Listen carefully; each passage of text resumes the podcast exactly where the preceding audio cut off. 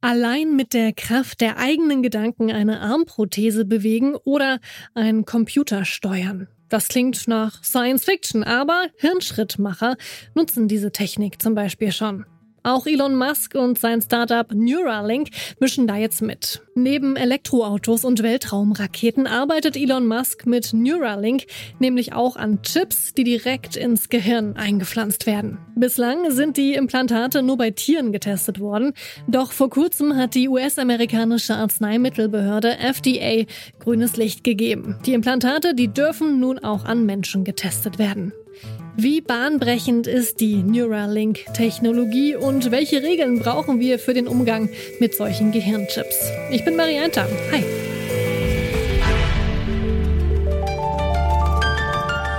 Zurück zum Thema.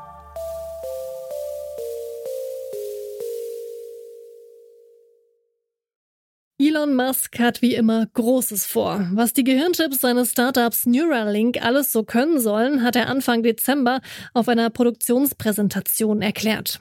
The first two applications we're going to aim for in humans um, are restoring uh, vision. Yeah, even if they've never seen before, we're confident that they could see. And then the uh, the other application being we would initially enable someone who has no, almost no ability to operate their muscles, you know, sort of like a sort of Stephen Hawking type situation and enable them to operate their phone faster than someone who has working hands.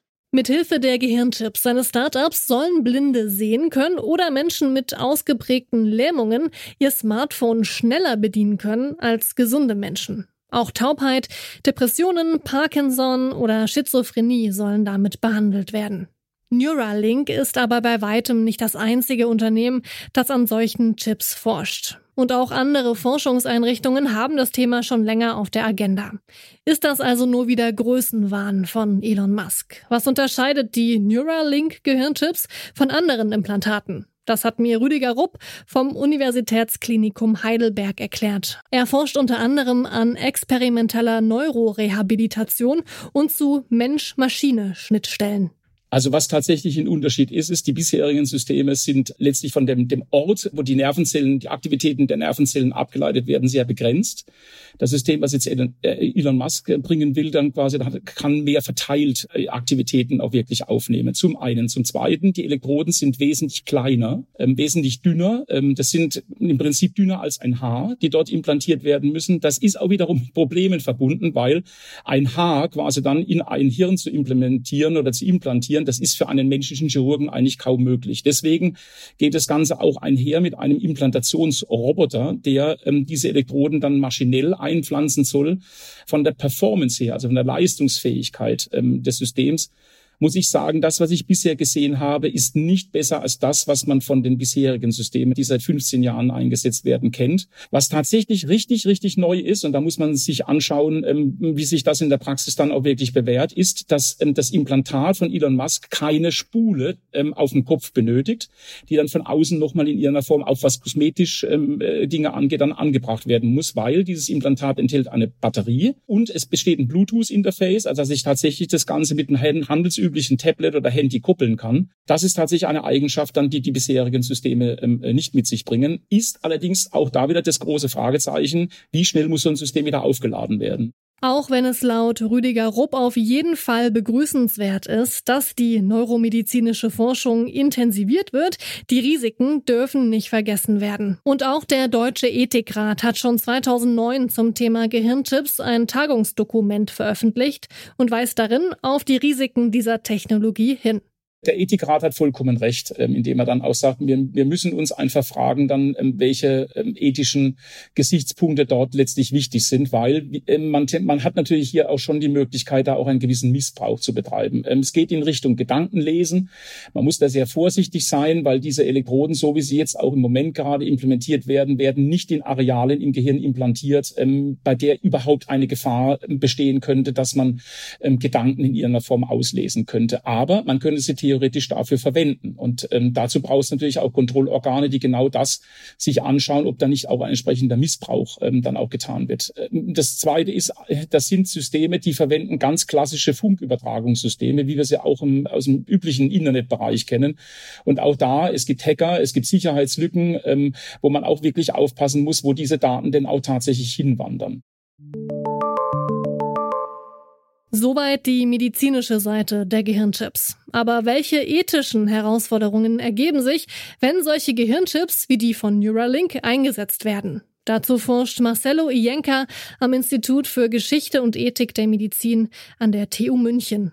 Naja, ganz konkret, ähm, eine ethische Herausforderung ist äh, Datenschutz und Privatheit.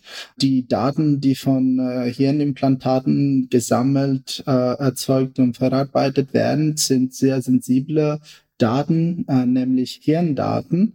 Äh, Hirndaten haben eine äh, sehr besondere Auflösung und äh, sie kodieren sozusagen nicht nur physiologische Informationen, sondern auch psychologische Informationen.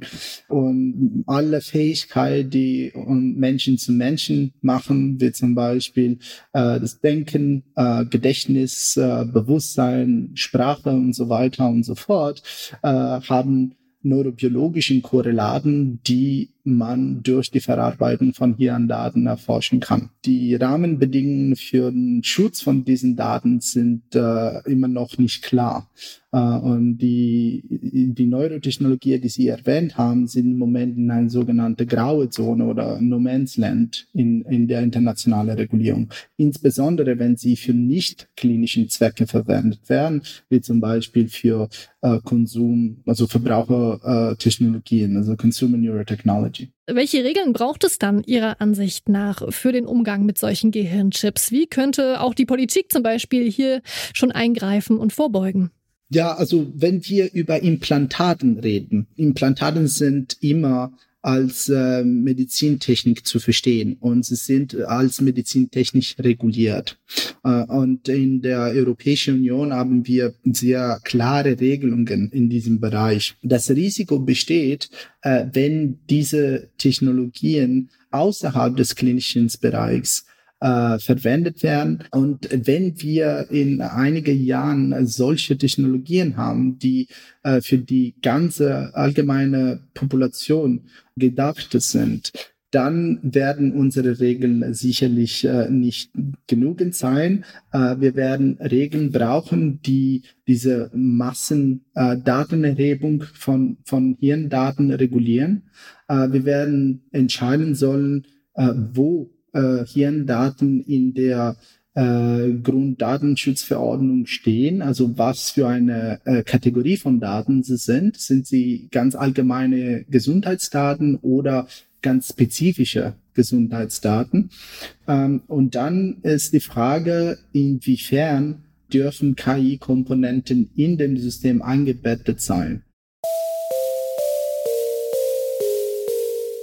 Dass es Regeln für Gehirnchips braucht, darüber sind sich die meisten ExpertInnen einig. Dabei ist es wichtig, auch die neuen Forschungen von Neuralink und anderen Unternehmen genau zu beobachten. Die Studien dazu sind aber unter Verschluss. Sich eine fundierte Meinung zu bilden, ist also schwierig. Sollte Neuralink in den USA erfolgreich sein, dann kommen Gehirnchips wahrscheinlich auch nach Deutschland. Wenn das soweit ist, sollte ein rechtlicher Rahmen idealerweise bereits bestehen.